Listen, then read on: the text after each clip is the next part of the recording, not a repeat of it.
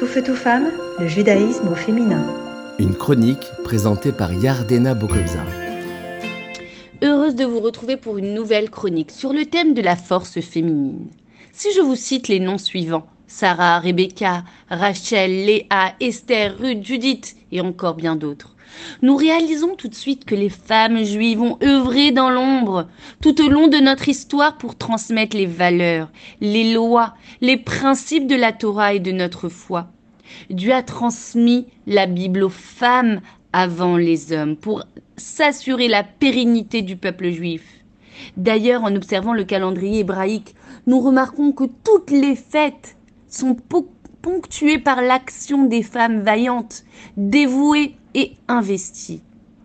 Les femmes détiennent un pouvoir unique de détermination, capable de porter des montagnes. Nous pouvons investir cette force dans la construction de notre foyer, comme le roi Salomon dit, la femme intelligente construit sa maison. Mais malheureusement, cette force peut aussi être un moteur de destruction. Comme il est écrit, la femme sotte la détruit de ses propres mains. C'est pourquoi, pour réussir, il faut être consciente de cette force incommensurable, en y plaçant des limites appropriées. On découvre aussi un paradoxe au sujet de la beauté féminine. Dans la Bible, il y a d'un côté Joseph, qui est félicité par son père Jacob après s'être placé devant sa mère Rachel pour obstruer le regard des sur celle-ci, et d'un autre côté, Jacob est puni pour avoir caché Dina dans une boîte afin qu'Esav ne porte pas ses yeux sur elle. Eh bien, la différence est que Dina était une jeune fille. Jacob voulait protéger sa fille face à la bassesse des bien que celle-ci détint la force qui aurait, au long terme, pu transformer Esav.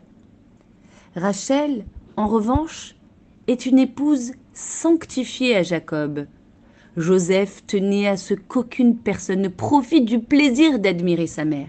Et c'est la raison pour laquelle Joseph se posta face à sa mère lors de la rencontre avec Esav et fut par la suite béni de la protection du mauvais œil, Ben Porat Yosef.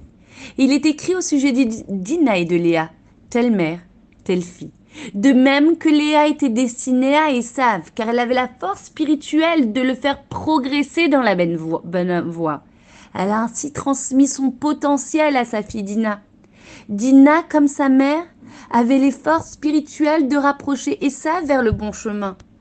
C'est ça le sens de telle mère, telle fille. Et l'histoire de Dina nous enseigne le rôle de la femme dans l'influence des membres de sa famille. La femme est le pilier de sa maisonnée. Grande est l'influence exercée par la femme. C'est elle qui donne le rythme de sa demeure, ainsi que l'atmosphère qui y règne. Comme il est écrit, Isha osa rutson ba'ala. La femme fait la volonté de son mari.